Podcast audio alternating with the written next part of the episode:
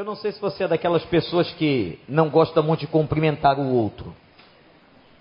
Tem pessoas assim. Elas não gostam. Elas têm dificuldade. Às vezes não é que não gostam, não sabem. Não foram ensinadas, não têm treino para isso.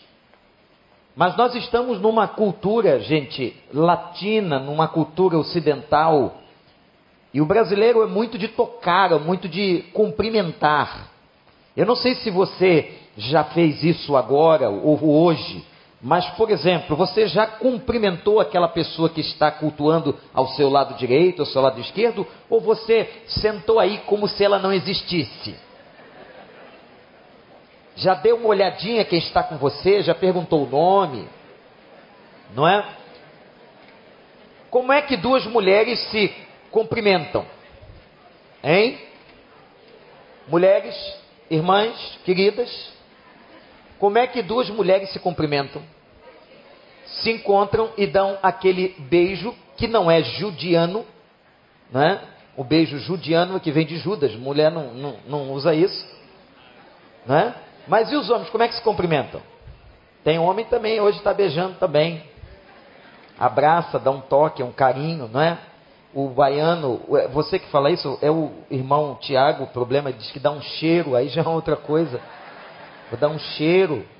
É costume, costume dele, irmãos. Costume dele. Agora, gente, imagina uma pessoa que não pode ser tocada. Que não pode receber. Que não pode experimentar aquilo que é uma das nossas áreas de sensibilidade. Nós temos cinco sentidos. Um dos sentidos que nós temos diz respeito ao toque, ao tato. Nós conhecemos as coisas porque também tocamos. Os cinco sentidos dão conhecimento a nós sobre o mundo pela visão, pela audição, pelo paladar, por aquilo que você toca. Eu estou impressionado com a quantidade de estudos, eu sei que há várias pessoas da área aqui, que estão sendo desenvolvidos sobre a importância do toque. A importância, por exemplo, de uma criança ser tocada quando nasce. A diferença que faz, há estudos longitudinais. Estudos longitudinais são estudos que um cientista faz, um pesquisador, com aquela mesma pessoa, um grupo de pessoas ao longo de alguns anos. E esses estudos apontam que crianças, por exemplo, que foram tocadas, no sentido obviamente saudável da palavra, que foram tratadas com afeto, são crianças que demonstram mais segurança do que aquelas que não receberam toque. A mesma coisa se aplica, por exemplo, nas relações afetivas e conjugais. As pessoas se tocam. O marido e a esposa se tocam. Isso faz parte da relação. Você senta na igreja, nesse momento, eu estou tendo a revelação aqui de que algum casal está de mão dada. Estou certo ou foi a revelação furada? Tem alguém de mão dada aqui? Olha aqui. O casal Daniel e Simone, que gracinha. Tem outros por aí. Por quê? Isso é uma necessidade psicológica, humana, cerebral, física. Tocar as pessoas.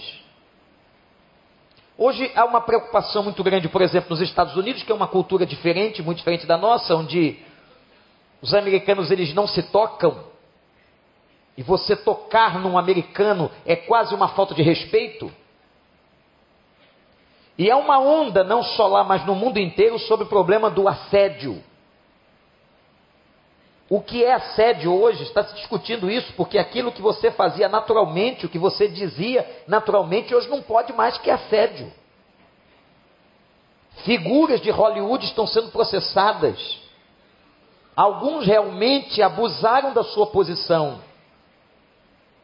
mas outros não estão entendendo o que está acontecendo. É uma restrição muito grande ao toque.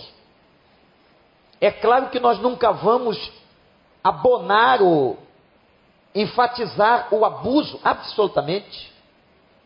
Agora, tocar, ser tocado é legítimo, é humano, desde que haja a permissão do outro no contexto correto. Então, o toque é uma coisa muito importante. Você que começou, a galera que está mais na direita, não sei porquê, mas parece que os solteiros sentam mais na direita, é verdade? Os jovens, porque quando aparecem os anúncios em relação à juventude, vem um brado de vitória de lá. Né? Quantos solteiros tem do lado de cá, nas duas bancadas? Levantem as mãos solteiros que estão aí. Misericórdia, estão todos ali, eu acho. Quantos solteiros temos do lado de cá? Levantem as mãos. Uma miséria, tem nem, quase nem solteiro aqui. Tem três, quatro, está todo mundo lá. Presta atenção, você que está aí solteiro, que você quer um relacionamento, que vai depois conversar com o pastor Paulo, fazer o curso de noivos. Cuidado com esse papo do rapaz ou da menina assim, não, mas eu, eu tenho dificuldade para tocar, eu não sou carinhoso. Cuidado com isso, hein? Porque tocar faz parte do relacionamento. O toque é importante, o toque coerente, o toque que se aplica no momento exato da relação.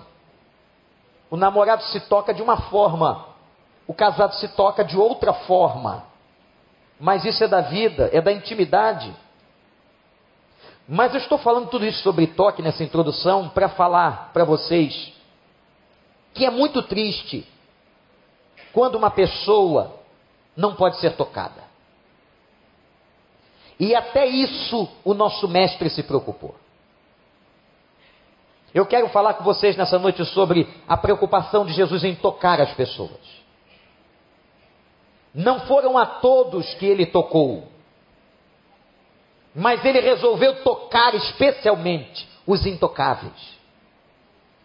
Pessoas que não podiam ser tocadas, como está na Bíblia, eu quero que você abra a sua, em Lucas capítulo 5, versículo 12 apenas alguns versos sobre alguém. Estando Jesus numa das cidades, passou um homem coberto de lepra. Quando viu Jesus, prostrou-se com o rosto em terra e rogou-lhe: Se quiseres, pode purificar-me. Repete essa frase comigo, por favor. Se quiseres, pode purificar-me. De novo, gente, se quiseres, podes purificar-me.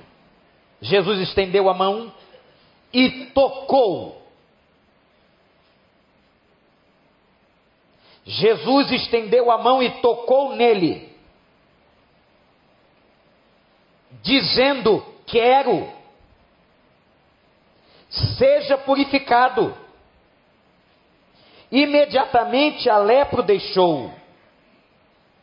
Então Jesus ordenou: Não conte isso a ninguém, mas vá mostrar-se ao sacerdote e ofereça pela sua purificação os sacrifícios que Moisés ordenou, para que sirva de testemunho.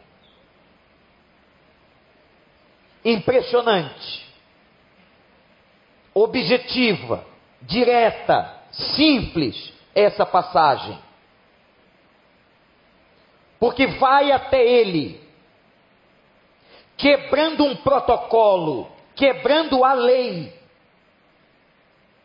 Porque a lei dizia que um homem leproso estava proibido de se aproximar de um homem são.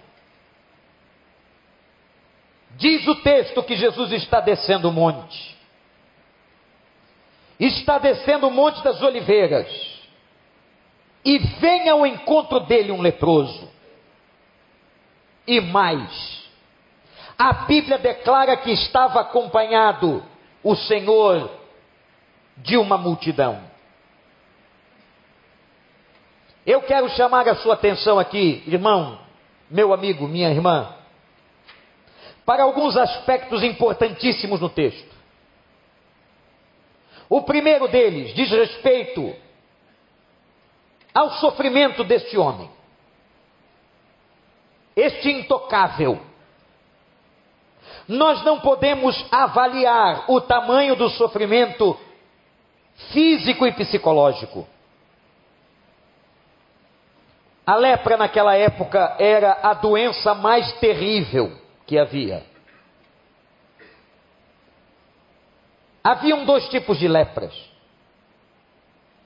Uma lepra era chamada lepra curável. Por isso que havia a ordem em Levítico que aquele que tivesse passado a experiência de uma lepra e fosse curado, não era o médico que dava o diagnóstico, oficializando a cura, não, era o sacerdote. E era responsabilidade do sacerdote reintegrar aquela pessoa na sociedade. Somente com o sacerdote testificando a cura e a purificação, o leproso podia voltar a cumprir o seu papel social. Haviam lepras curáveis, mas haviam lepras incuráveis. Haviam lepras tão terríveis que os médicos descrevem lepras que produziam manchas na pele e o apodrecimento que carcomiam toda a carne do indivíduo. As extremidades do corpo, os dedos, o nariz, as orelhas. A pessoa ficava, irmãos, absolutamente deformada.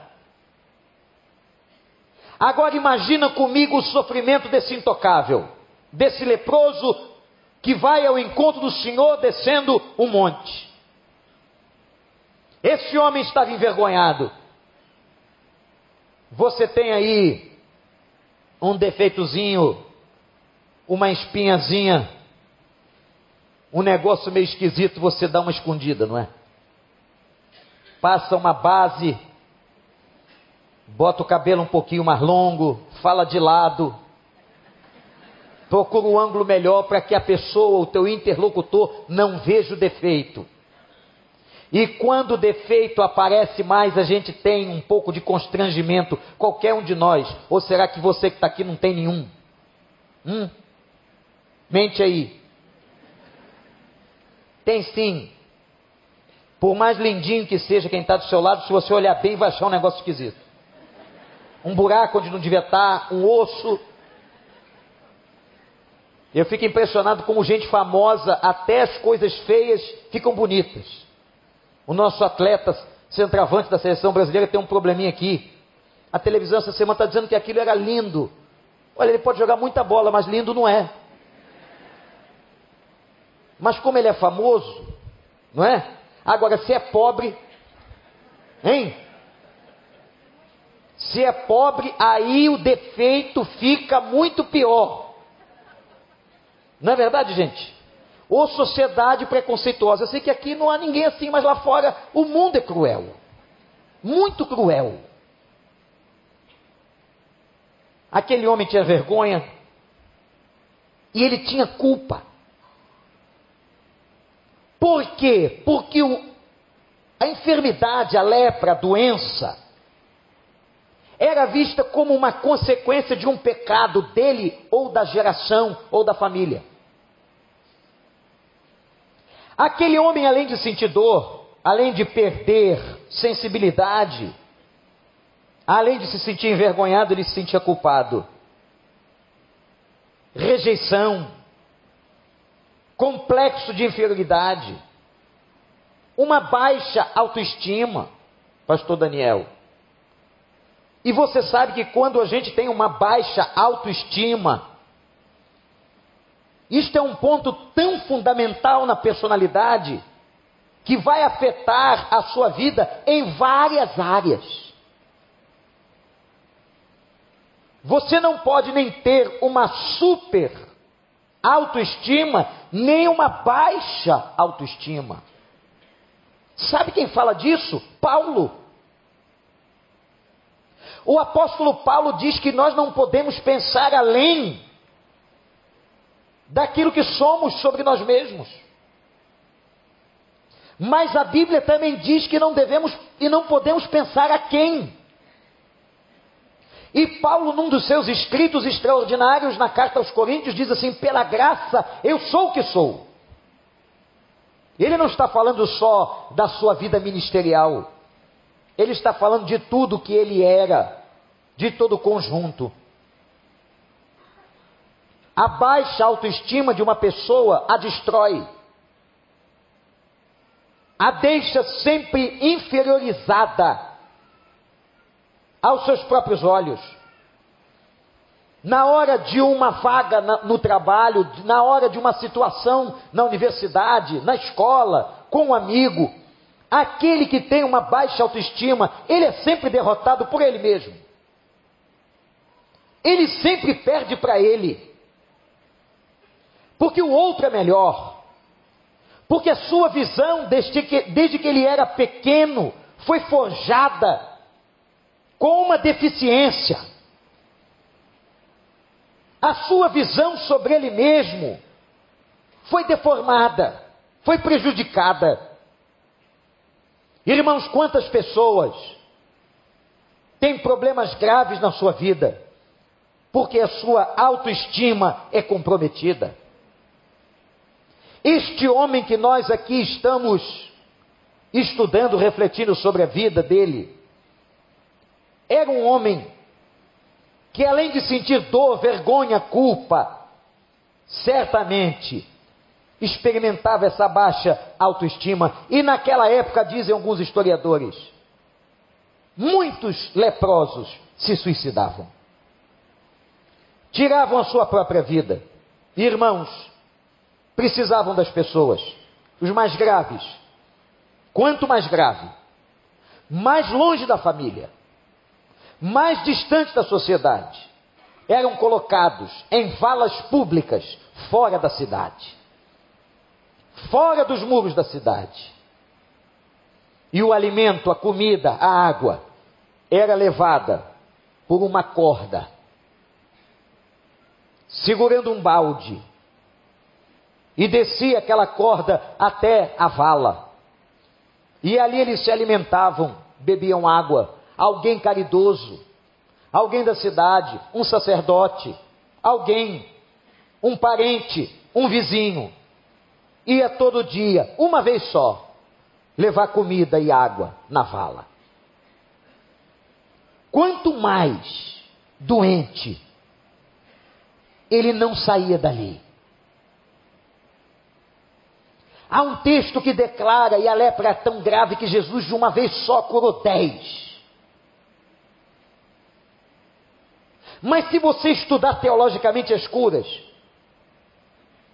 você vai ver que as curas do Senhor Jesus não cumprem um padrão. Porque Jesus trabalha na individualidade, guarda isso no teu coração. Jesus trabalha com a individualidade do ser humano. Jesus trabalha com você. E a maneira que ele trata você é singular, é VIP. Louvado seja o nome do Senhor. E às vezes a maneira como ele trata você é diferente de como ele trata o outro. Mas sempre, seja desta ou daquela forma, com amor, ternura, carinho. E agora ele está diante de Jesus. E eu fiquei pensando, mas Senhor, não há leprosos na igreja. Por que é que eu vou falar da lepra? Só porque está na Bíblia? É uma doença ultrapassada. A rancenise já foi vencida. O leprosário, eu não sei se ainda existe ali no tanque. Mas o Espírito me mostrou uma coisa interessante: que a lepra pode não existir aqui dentro agora, como naquela época. Mas todos os sintomas estão aqui dentro. pessoas com uma baixa autoestima, pessoas envergonhadas, pessoas se sentindo culpadas, pessoas com dor, pessoas sofrendo, e pessoas que podem ser chamadas de leprosos relacionais. Quem são leprosos relacionais? São pessoas que não conseguem ter uma relação saudável com o outro. E não é com um outro, é com qualquer outro. Pessoas que têm relacionamentos disfuncionais não conseguem ter amizades genuínas. Isso tudo tem relação com a criação, com a baixa autoestima, com a vergonha, com a culpa, com todos os sintomas que o leproso que estava nos pés do Monte das Oliveiras, encontrando Jesus, tinha naquele dia. Eu não sei se você é um leproso relacional. Eu não sei se você tem se frustrado. Eu não sei se você tem sentido vergonha. Eu não sei se você tem sentido uma baixa autoestima na sua vida. Eu não sei se você tem sentido o peso e uma dor que ninguém sabe, nem o pastor, nem o líder da sua célula, nem o seu amigo, nem o seu cônjuge. Mas eu quero dizer para você que, seja qual for a doença ou o nome dela, existe um Jesus de Nazaré que sempre aparece, que cura, que transforma, que soluciona, que resolve, que abençoa, que faz tudo aquilo que o médico e que a esperança humana não podem fazer. Ele cura. Você crê que Jesus cura? Você crê que Jesus cura lepra? Você crê que Jesus cura câncer? Você crê que Jesus cura qualquer coisa? Cura doenças emocionais? Creia. Porque quer você acredite ou não, ele curou, diz a Bíblia, toda sorte de doenças e enfermidades. Aleluia. Louvado seja o nome do Senhor, glorifique a Deus.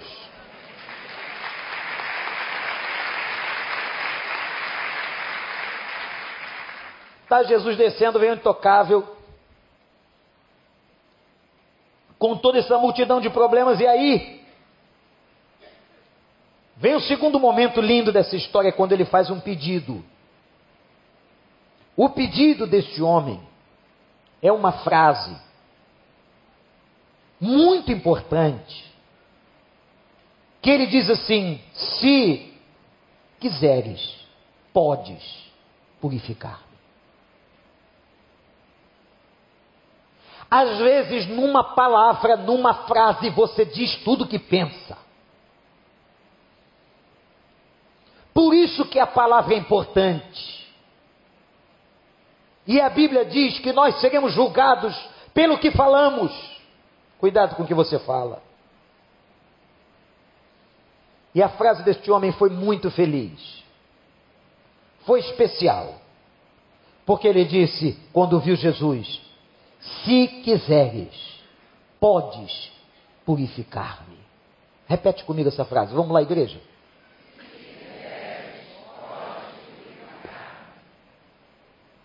Existem nessa frase três verdades.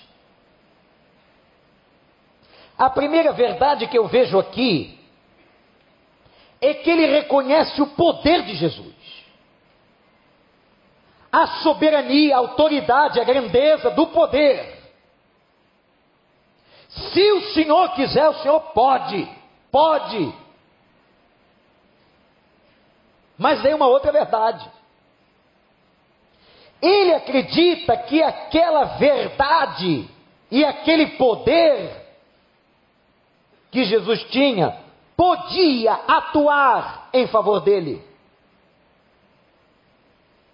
Irmãos, eu já ouvi pessoas e muitas pessoas dizer assim: eu creio em Deus, eu creio que Deus cura, mas eu não acredito que pode ser comigo. Eu creio em milagre, mas eu nunca recebi e não acredito que vou receber. Eu quero dizer para você que isso é uma estratégia de laço satânico, de flecha do inferno queimando contra teu coração. Sabe para quê? Para que você não experimente o poder da graça e do Evangelho. Porque aquilo que o Senhor fez, Ele continua fazendo. O Deus que curou, continua curando. O Deus que salvou, continua salvando. O Deus que abençoou, continua abençoando. A primeira verdade é que ele creu que Jesus tinha poder. A segunda verdade da frase é que ele creu que aquele poder podia alcançá-lo. Você crê? Você que chegou aqui machucado, ferido, dolorido, com baixa autoestima, sangrando, magoado, afetado pela maldade que te fizeram essa semana, decepcionado, você crê que esse poder pode agir hoje, nessa noite, nesse lugar, na sua vida? Porque, meus irmãos, onde há a presença de Jesus, a manifestação do poder de Jesus. Você crê nisso? E há uma terceira verdade aqui nessa frase do homem. Se quiseres, podes purificar-me o intocável suplica que a vontade de Jesus aconteça na vida dele, que Jesus queira, que Jesus deseje curá-lo. Por que, que ele diz isso? Porque é possível que ele tenha visto que Jesus entrou no lugar, como naquele pátio do tanque de Betesda, e só curou um. Por que, que Jesus só curou um?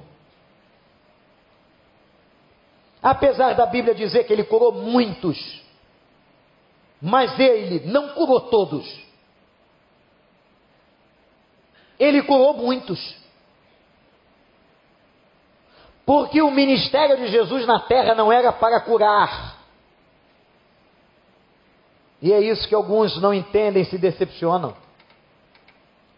Não é à toa que o grande João, o evangelista, chama todo o milagre de Jesus de sinal. O sinal aponta para um lugar. O sinal é uma sinalização de alguma coisa. João está dizendo o seguinte: quando ele operava um milagre, quando ele operava um sinal, não era apenas para que a pessoa fosse beneficiada, mas é para conduzi-la à salvação da sua alma. De que adianta ele curar um câncer e a pessoa ir para o inferno? De que adianta curar o leproso e ele não ter paz.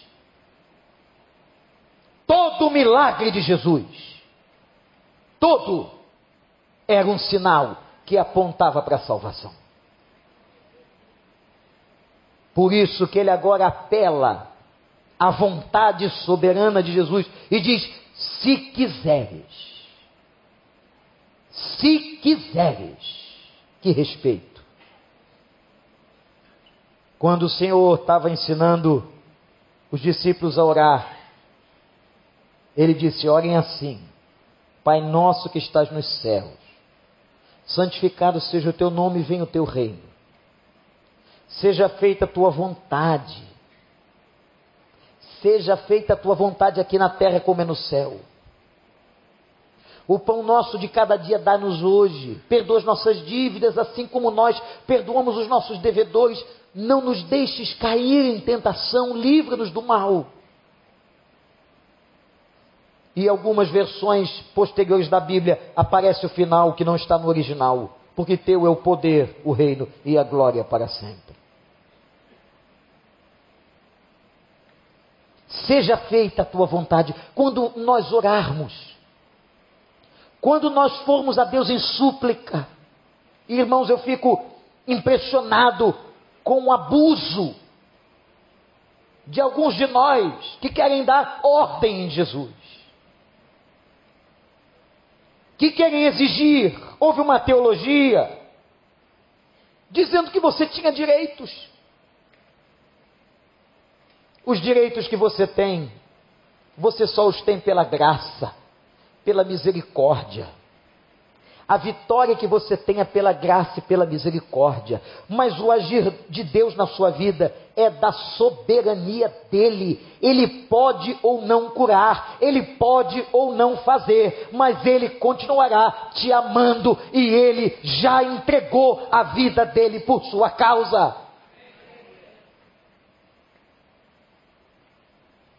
Portanto, irmãos, quando o leproso diz: se quiseres,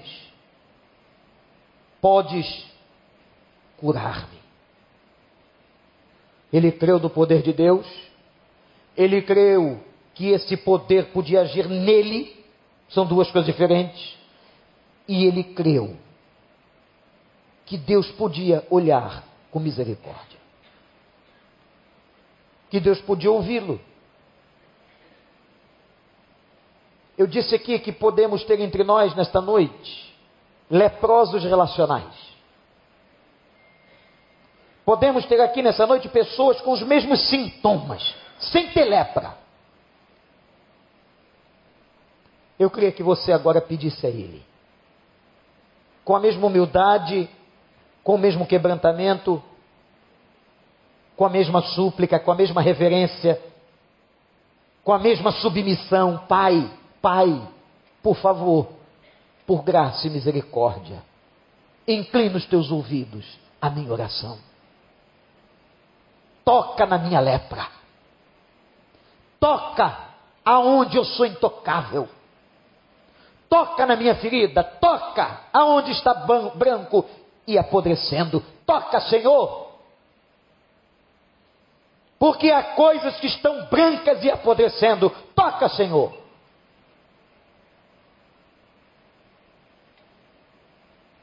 E no momento seguinte, versículo 13, Jesus diz: Eu quero.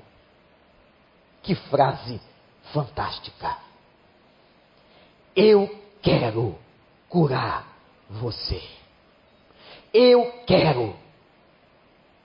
Faz parte da minha vontade, do meu projeto. Eu quero.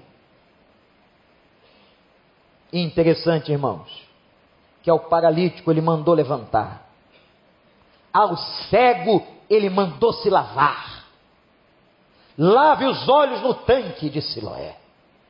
Ao leproso foi uma cura que ele tocou. Aonde ninguém toca, Jesus toca.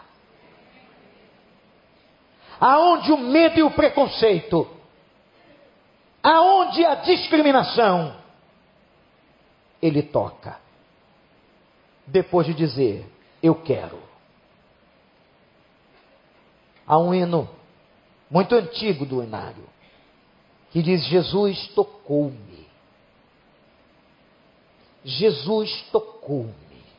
Há pessoas na Bíblia que tocaram Jesus, como aquela mulher do fluxo de sangue mas a este leproso Jesus tocou. Houve uma experiência em nossa igreja, há muitos anos atrás, que eu nunca vi aquela experiência se repetir. Porque o Espírito Santo é criativo. Então há coisas que Deus faz uma vez só veio pregar em nossa igreja uma mulher. Nós estávamos lá na Genário de Carvalho, a igreja era bem pequena. E aquela mulher, uma missionária, pregou. Nós tínhamos apenas duas bancadas, quem estava naquela época se lembra. Não cabiam mais do que 70 pessoas em cada bancada. E aquela mulher tinha uma coisa: Ela tinha conhecimento da Bíblia? Tinha. Ela foi preparada teologicamente para o campo missionário? Foi. Mas aquela mulher tinha óleo. Que isso, pastor? Era mecânica? Não. Era um óleozinho que desce lá de cima. Você crê nisso? Ou você é aqueles crentes que vêm para a igreja só para razão e racionalizar o sermão? Tem um negócio que está acontecendo aqui que eu não tenho nada com isso. Tem um negócio que está passeando aqui no nosso meio. É o poder do Espírito Santo que eu não tenho controle. Eu não tenho controle, irmãos. Eu só tenho que dizer o que ele mandou dizer. Agora esse espírito passeia aqui, faz e acontece, cura, liberta, salva. E sempre foi assim, sabe por quê? Porque a reunião que estamos fazendo é em nome dele. E quando vocês se reunirem no meu nome, estarão dois ou três, eu vou estar aí. Você acredita? Pode acreditar. Mas se você não acreditar, ele está assim mesmo. você pode crer ou não crer, ele está aqui. Isso aqui não é reunião de condomínio. Isso aqui não é reunião do clube. Não é reunião da turma que joga dominó lá na praia. Já viu a turma que joga dominó na praia? O mais novo tem 83. Não é esse tipo de reunião. Essa reunião aqui é feita em nome de Jesus. Apesar de sabermos que Ele mora no coração de quem crê, nós invocamos o nome do Senhor. Nós cantamos ao Senhor. A Bíblia diz que nós não estamos aqui sozinhos. Se você não sabe, leia Hebreus. A Bíblia declara que há miríades e miríades, isto é, há milhões e milhões de anjos cultuando com a gente.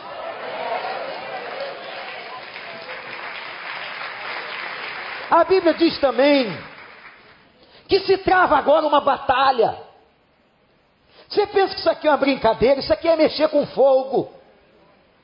Enquanto o Espírito Santo está lançando semente, Satanás vai começar a trabalhar para roubar semente, está na Bíblia. E a gente tem que orar muito e clamar muito para que a semente germine e o solo esteja fértil, o coração esteja pronto, para que você não saia daqui igual mas que a semente germine no meu e no teu coração. E a missionária, Pastor Paulo, tinha preparo, tinha academia, tinha Bíblia e tinha óleo. E ela começou a solar uma música sem instrumento, a lá igreja primitiva. E ela começou a andar e ela tocava nas pessoas. Mas eu não sei o que ela fazia. Ela não beliscava, não tinha nada. Eu sei que toda pessoa que ela tocou, a pessoa chorava. Quando o culto terminou, eu perguntei algumas pessoas por que, que elas choraram. E elas disseram, pastor, quando aquela mulher colocou a mão sobre mim, era como se a mão de Deus repousasse sobre minha vida. Eu nunca experimentei uma presença como aquela. Foi o toque de Jesus. Jesus toca. Eu não tenho só que saber que Ele está por assentimento intelectivo. Saber que Ele está, eu sei. Agora eu quero experimentar. Eu quero que Ele se manifeste. Eu quero é ver o óleo jorrar. E minha gente, eu tenho dito uma coisa aqui do púlpito desta igreja. Se você não acredita nisso, fica tranquilo que contigo não vai acontecer nada. Porque esse negócio de milagre e toque de Deus só acontece em quem deixa, quem pede, quem suplica, quem quebranta.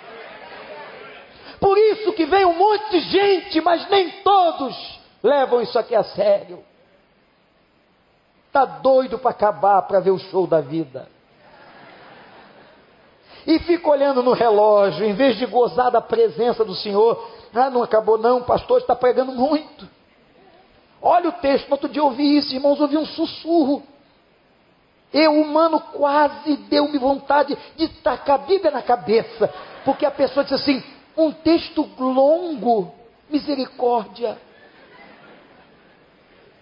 Quer dizer que agora o pastor só pode pegar o texto curtinho, como hoje eu fiz, três versículos, mas às vezes tem que pegar o texto longo.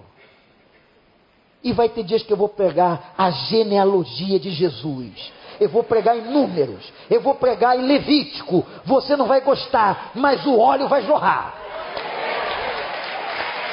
Porque é assim.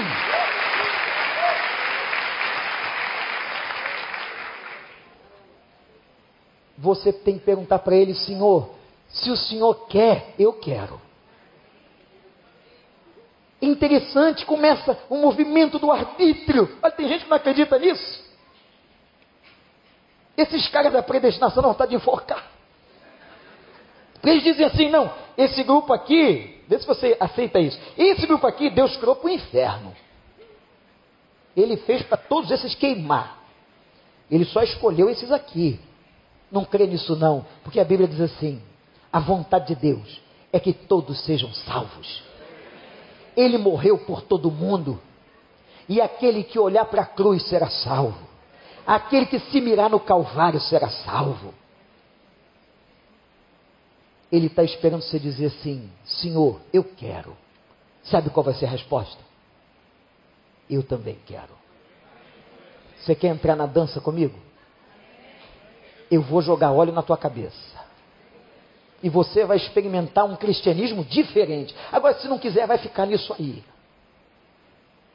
Se orar pouco, tem pouco óleo. Se orar muito, tem muito óleo. Se ler muito, tem muita revelação. Se ler pouco a palavra e mergulhar pouco na Bíblia, tem pouca revelação. Se vai na célula, tem comunhão. Se não vai na célula, a comunhão diminui. Se vem de 15 em 15 dias à igreja, problema seu. Vou continuar pregando. E há uma coisa genial: a igreja não depende de você. A igreja não depende de mim. A igreja depende do Espírito Santo de Deus, passeando, dançando e derramando óleo. Ele toca o intocável. Você entrou aqui, com esses sintomas, estou ferido, estou machucado, estou magoado, estou triste, estou arrebentado, me traíram.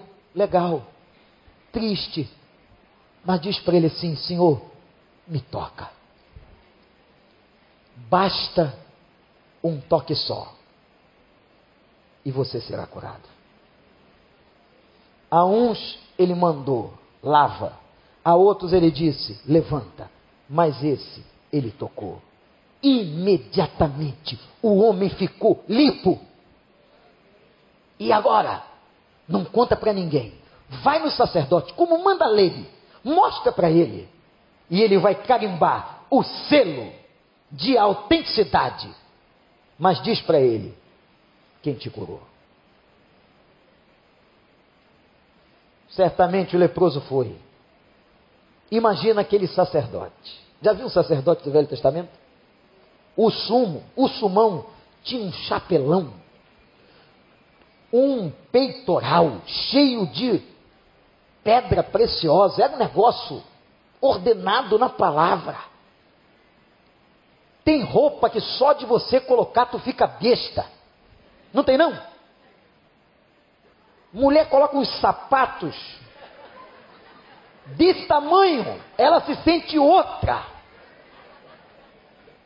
O cara bota um terno. Não é não, Gabriel? E aí, olha ele. Uma coisa é o cara entrando de pijama na igreja, outra coisa é ele entrando de Pierre Cardin. Né? E a mulherada desfilando as suas bolsas. Da Michael Kors, não sei da onde. Aí que, ninguém veja, mas se olhar lá dentro está assim, made in China. Ou Taiwan, escolhe. É tudo, ó, olhinho puxado que faz porque a mão de obra é mais barata. É, né? Jesus toca. Jesus quebra tudo isso. A gente não é nada. Debaixo da roupa tem lepra. Eles escondiam. Sabe como é que o leproso escondia a lepra? Amarrava um monte de pano. Era tão triste que às vezes só tinha um olhinho de fora porque o nariz tinha sido carcomido.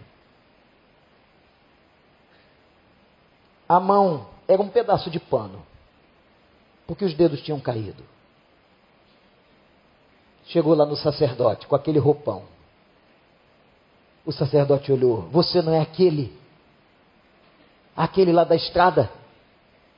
Você não era o que ficava no pé do Monte das Oliveiras? Que isso? Aí ele podia dizer: Isso aqui, quem tornou puro foi Jesus, com óleo que desceu do céu. Aleluia, gente. Jesus toca no intocável. Você quer? Baixa sua cabeça e ora comigo.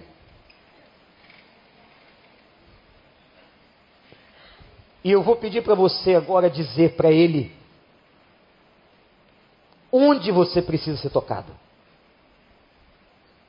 Onde? Qual é a sua área de fragilidade? Leprosos relacionais.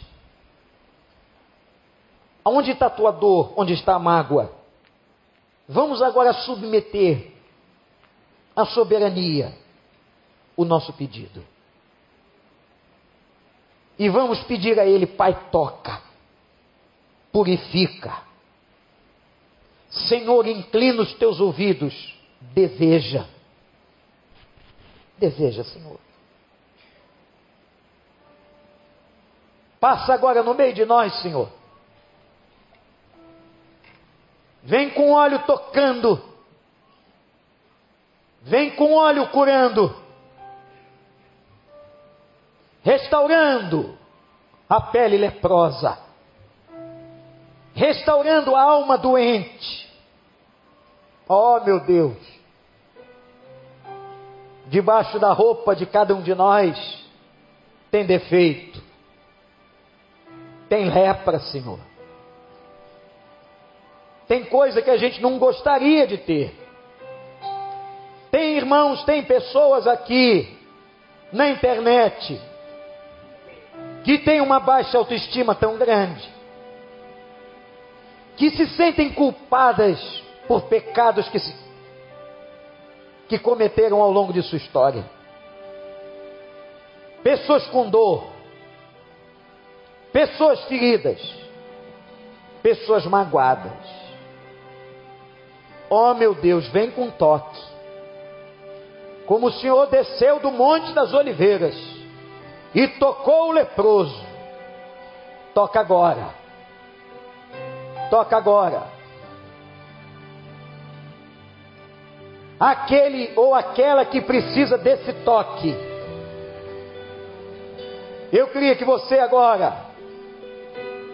para ele, sem qualquer constrangimento, ficasse em pé enquanto a gente canta. Se tem alguém precisando do toque, aonde você estiver, sem qualquer constrangimento, o óleo vai descer sobre aquele que crê.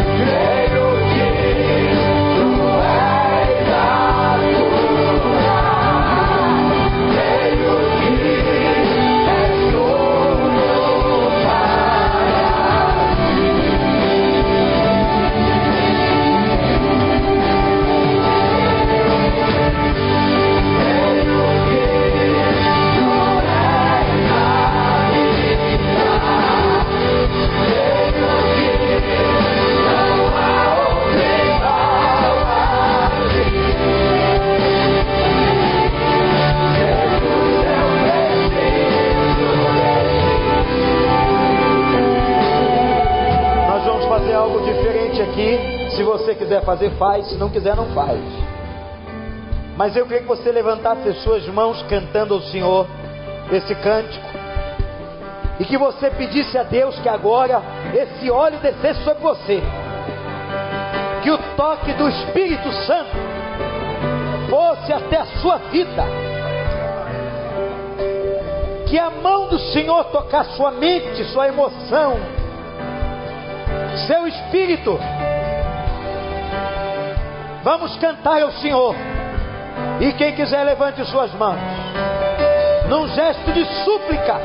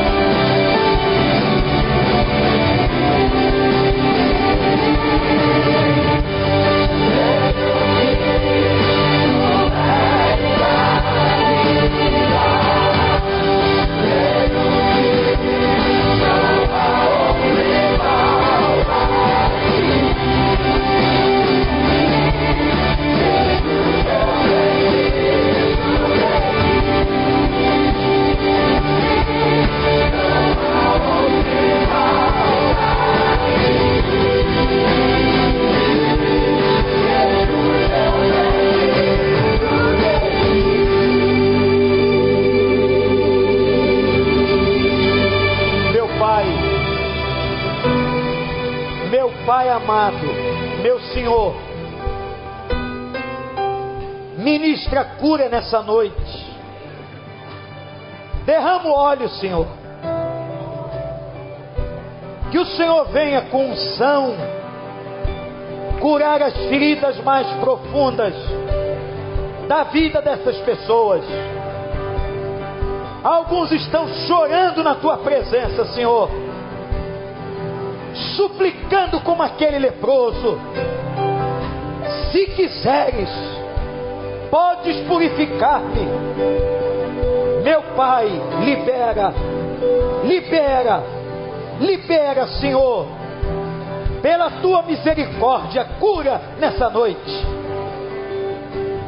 Libera, Senhor,